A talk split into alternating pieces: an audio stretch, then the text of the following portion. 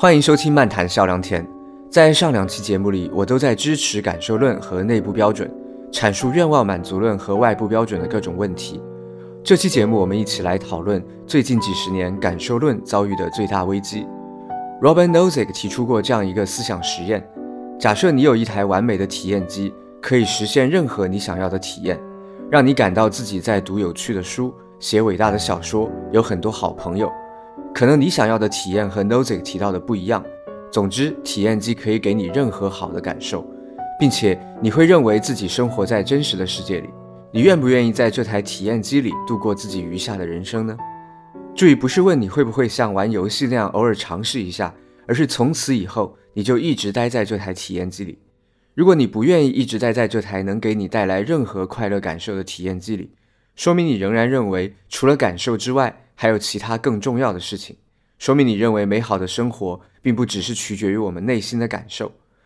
这就是 Nozick 提出这个思想实验的目的。他希望我们从是否进入体验机这个选择题中发现，我们是想做很多有意义的事，而不只是想要做事的感觉和体验。我们是想成为勇敢、善良、聪明的人，而不会希望自己一辈子只是躺在体验机里被电极刺激。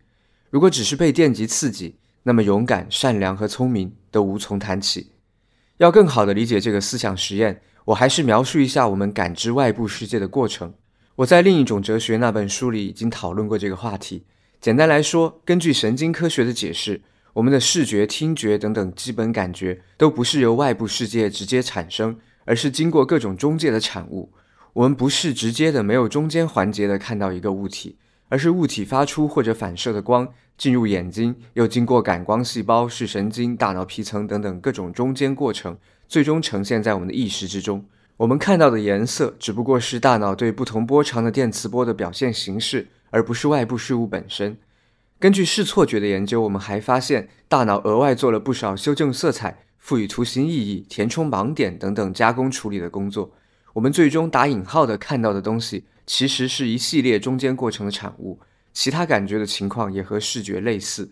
既然最终的感觉是一系列中间过程的产物，那么从理论上说，如果只保留最后一步，比如直接用电极刺激大脑，而不是让大脑接受感觉系统传递的信号，那么大脑很有可能就不能分辨这些刺激是来自真实的外部世界，还是来自虚拟的体验机。如果虚拟信号做得足够好，我们就不需要依赖现在这个外部世界，而是直接从虚拟信号获得各种好的感觉。如果像感受论那样认为只有感觉本身是最重要的，感受是目的，通过什么途径感受只是达成目的的不同方法，那么感觉的来源就无关紧要。既然是这样，正负感受论的支持者似乎就应该认同，只要体验机本身足够理想，不考虑技术上具体怎样实现的难题，不考虑任何短板、故障或者危险，我们就应该进入体验机里度过我们人生余下的所有时间。而这样的结论明显违背了很多人的直觉。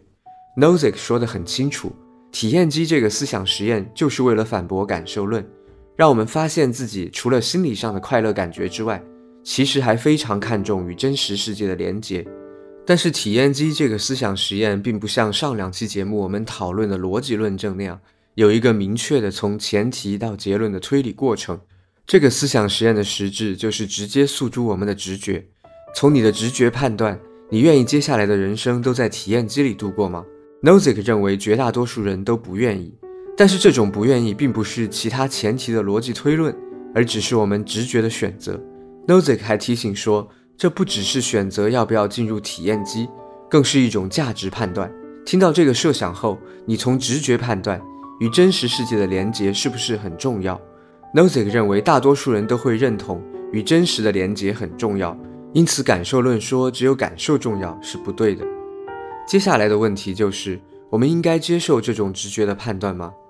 我们知道，直觉得出的结论很有可能出错。比如，认知心理学上著名的快速反应测试，其中第一题是：球和球拍一共十一元，球拍比球贵十元，请问球多少钱？很多人，包括不少顶尖大学的学生，都会用直觉给出答案，说是一块钱。但是我们计算一下就会发现，如果球一块钱，球拍比球贵十元。那么球拍就是十一块钱，加起来就是十二块钱，所以这个答案是错的。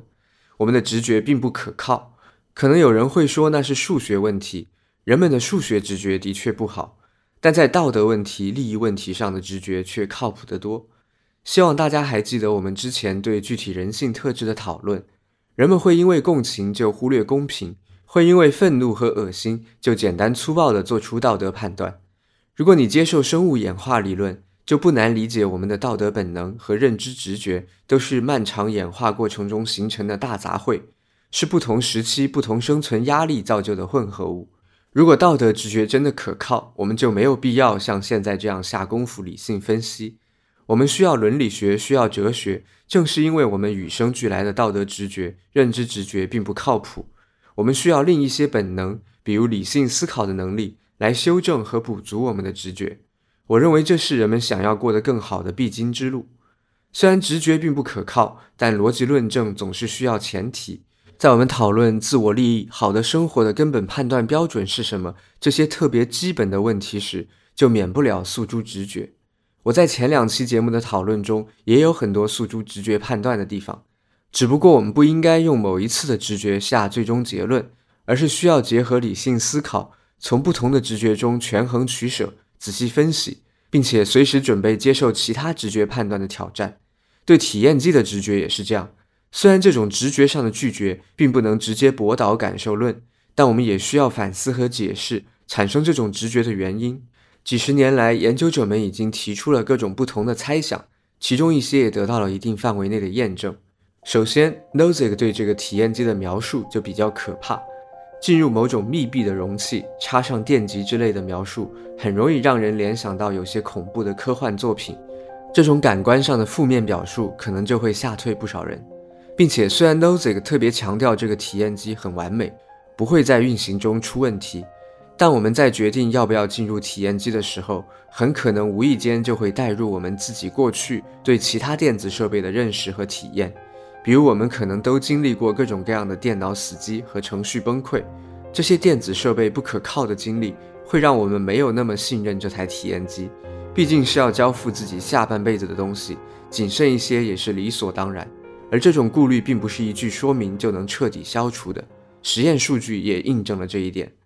此外，我们对现状的偏好很可能严重影响了我们的判断。行为经济学家发现，人们在做决定的时候有维持现状的偏好，比起收益会更害怕同等的损失，会赋予自己已经拥有的东西更大的价值。有一系列的实验告诉我们，人们在决策的时候往往不愿意放弃已经拥有的东西，需要明显超过同等价值的交换物才会同意交换。而体验机恰恰就是要我们放弃现在已经拥有的一切，进入一个陌生的新世界里生活。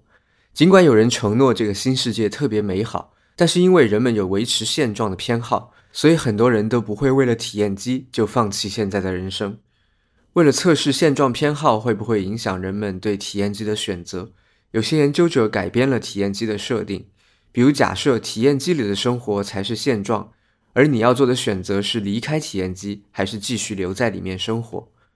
周六的早上，你正准备多睡一会儿的时候，门铃响了。门外是一个高个子男人，穿着黑色夹克，戴着墨镜。他说：“很抱歉，我们犯了严重的错误。我们把你的大脑连上了体验机，你至今经历的一切都是电脑程序的产物。这些程序为你提供了各种快乐的体验，直到今天，我们才突然发现我们弄错了。”你不是我们预定的实验对象，另一个人才是。但你已经经历了这样的人生，我们尊重你的选择。你可以继续留在体验机里生活。稍后我会删除我们相遇的这段记忆。你也可以选择回到真实世界。当然，对你来说，那是一个完全陌生的地方。在八十位读到这个设想的实验对象里，有三十三位选择回到真实世界，四十七位选择继续留在体验机里生活。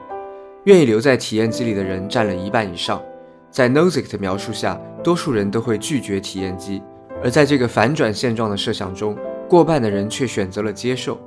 于是，重要的或许就不是要不要接受体验机，而是多数人希望维持自己的生活现状。我们只是不愿意轻易离开自己现在生活的世界罢了。其实，从理论上说，我们也找不到充分的证据表明自己就一定活在真实世界。就一定不是在某个类似体验机的虚拟设备里面。除了反转现状的实验之外，还有学者提出了另一些设想，比如把现状设计成真实世界和体验机各占一半，希望以此消除现状偏好，还把为自己做决定改成了为一个陌生人做决定，以此减少损失厌恶。于是实验对象读到的就是关于陌生人 Boris 的一段奇怪的描述。Boris 发现自己在现实世界和体验机之间无缝切换，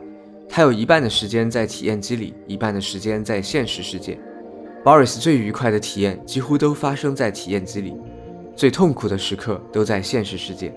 Boris 现在需要决定接下来的人生要在现实世界中还是体验机里度过。他将不能继续在两者之间切换。你不认识 Boris，但是你也感受过体验机里的美好生活。如果不考虑 Boris 的家人朋友，你认为他接下来应该选择在哪个世界中度过余生呢？在七十七位实验对象中，有四十二位，也就是百分之五十五的人认为 Boris 应该选择在体验机里度过余生。这个实验结果表明，只要虚拟世界提供的快乐足够多，人们有可能选择放弃真实世界。真实并没有那么必不可少。我们应该谨慎地理解这些改变体验机具体设定的实验到底证明了什么。我认为这些实验可以证明，人们是否接受体验机会受到很多因素的影响。在某些条件下，人们并不会拒绝体验机，所以多数人都选择放弃与真实世界的连接是有可能发生的。但是没有一个实验表明多数人会选择放弃好的感受，这说明对多数人来说，好的感受很可能比真实世界的连接更加重要。如果我们必须在好的感受和真实世界之间选一个，恐怕多数人会选择好的感受。但这些实验中，事实判断和价值判断，也就是实际上怎样选择和应该怎样选择之间的界限非常模糊。人们在这些设定的场景中做了怎样的选择，和是不是应该这样选择，并不是同一回事。愿不愿意，并不等于应不应该。这些实验并不能证明一个价值理论的对错，不能证明感受就是好的生活的唯一判断标准，但它们提供了更丰富的直觉素材。这些新的素材可以很大程度上消解原版体验机的思想实验对感受论的冲击。还有学者认为，既然我们最终是要做价值判断，干脆就不要让人们选择怎样做，而是直接让人们判断两个人谁过得更好。假设 A、B 两人在感受的好坏方面没有任何差别，一辈子都过得很开心，唯一的区别就是 A 的一生生活在现实世界，而 B 却一直生活在体验机里。你认为 A 和 B 的生活是一样好的吗？可能会有很多人认为 A 的生活更好。B 虽然同样快乐，但毕竟是在体验机里得到的快乐，会让人感到惋惜。但按照感受论的标准，既然两个人在感受好坏上没有任何区别，那么两个人的生活就是同样好的。这又违背了一些人的直觉。我认为大多数人当然会认为真实很重要，但这种观念并没有经过足够的反思。尽管今天小说、游戏和影视作品已经非常普及，但仍然会有很多人不理解虚构作品的意义。我就听到有人说：“真不知道小说有什么好看的，那些不都是假的吗？”而理解虚构作品的人就会说：“对啊，是假的，但是假的又怎么样呢？真实在很多时候当然是有用的。如果你弄错了事情的真相，不论是因为自己的误判还是受人欺骗，都可能让你的生活变得更糟糕。”但并不是只有真实才能带来好的生活，虚构的小说、电影、游戏以及未来有可能出现的体验机，都有可能带给我们很多快乐。这就好像可以买到很多商品服务的钱，钱当然是有用的，但钱仍然只是获得其他商品服务乃至最终获得一种感受和体验的方法或者工具。但因为这种工具太有用了，所以很多人会把这种特别有用的工具当作目的本身。真实是不是也是类似的情况呢？真实对我们来说，会不会也只是人们获得好的体验的工具呢？这可能对之前没有仔细想过这个问题的人来说，是一个冲击力有些大的猜想。但是你可以结合之前的实验结果，也有很多人选择了不要真实世界，从而获得好的体验。这是不是值得我们反思？其实追求真实只是获得好的体验的一种方法，好的体验才是我们不能放弃的最终目的。很多人会说，虚构的快乐只是幻觉。但是似乎很少有人会说虚构的痛苦只是幻觉，就像噩梦那样的幻觉中的痛苦仍然让人难受。同理，幻觉中的快乐也会让人享受其中。从这个意义上说，他们都是真切实在的感受。幻觉和错觉本身也是真实的。我们要区分的是感觉本身和因为这些感觉做出的错误判断。比如，你不能因为光的折射就以为水中的筷子已经折断了，同时也应该承认自己看到折断的筷子这个感觉本身是确实无疑的。除了高估真实的价值之外，我们还很容易凭想象低估陌生事物的价值。当你问真实世界和体验机里的生活哪个更好的时候，就好像问一个不了解手机游戏的人，两个孩子都度过了同样快乐的周末，但是一个孩子是和同学去郊外野营。另一个孩子是在家玩了一天手游，你认为两个孩子过的周末是同样好的吗？对了解游戏的人来说，一款好的游戏是画面、音乐、音效、剧情、玩法各方面的综合艺术，可以带给玩家非常好的体验，不只是当下获得了享受，还有长期的训练和挑战。有些团队游戏也和球类运动一样，可以培养沟通配合能力和责任感。有些游戏剧情还可能引发我们反思。在家玩这样的游戏和出门野营之间没有明显的高下之分，但对不了解游戏的人来说，可能就会不加区分的把游戏看作精神鸦片，只会让人玩物丧志、逃避现实，还严重损害身体健康。但这是因为不了解陌生事物，于是低估了它们的价值。那么类似的，对体验机没有具体了解的我们，也很有可能会低估体验机的价值。当然，真实世界有真实的人际交往。在人际交往中，我们可以让别人过得更好，而一直生活在体验机里与世隔绝，就不会对其他人产生任何积极的影响。从这个意义上来说，真实世界生活的人对他人来说活得更有价值。但是，请注意，在这个阶段，我们讨论的是单个个体的利益，还没有讨论处理不同个体之间的利益问题。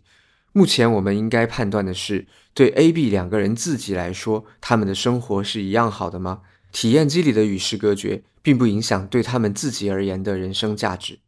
回顾一下这期节目，Robin Nozick 提出了体验机的思想实验。假设有一台完美的体验机，可以模拟任何好的体验，你是否愿意在这台体验机里度过余下的人生？Nozick 认为，大多数人会认为这样的人生缺乏必要的价值。好的生活一定会与真实世界相连接，而不只是拥有好的感受。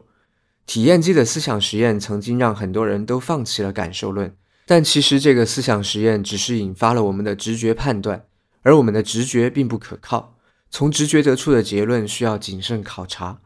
随后，研究者们提出了不少猜想，设计了各种实验。结果表明，人们看重的可能并不是要不要接受体验机，而是不会轻易舍弃现在的生活。如果虚拟世界提供了明显更大的快乐，选择放弃真实世界进入体验机生活的人就可能成为多数。在好的体验与真实世界之间，人们仍然认为好的体验更加重要。这些实验结果虽然不能直接证明感受论是对的，但足以表明原版体验机的实验并不能构成对感受论的有力反驳。人们的确很重视真实的价值，但这种重视还需要进一步反思。一种太有用的工具，可能就会被我们误以为是目的本身。真实的确很有用，但不真实的小说、电影、游戏以及体验机也能带来很多快乐。而对体验机这样的陌生事物，人们很可能会低估它的价值。下期节目就是第二章的最后一期，我会对最近三期比较抽象的讨论做一个简单概括，然后结合我们的日常生活，澄清一些对感受论的常见误解。我们下期节目见。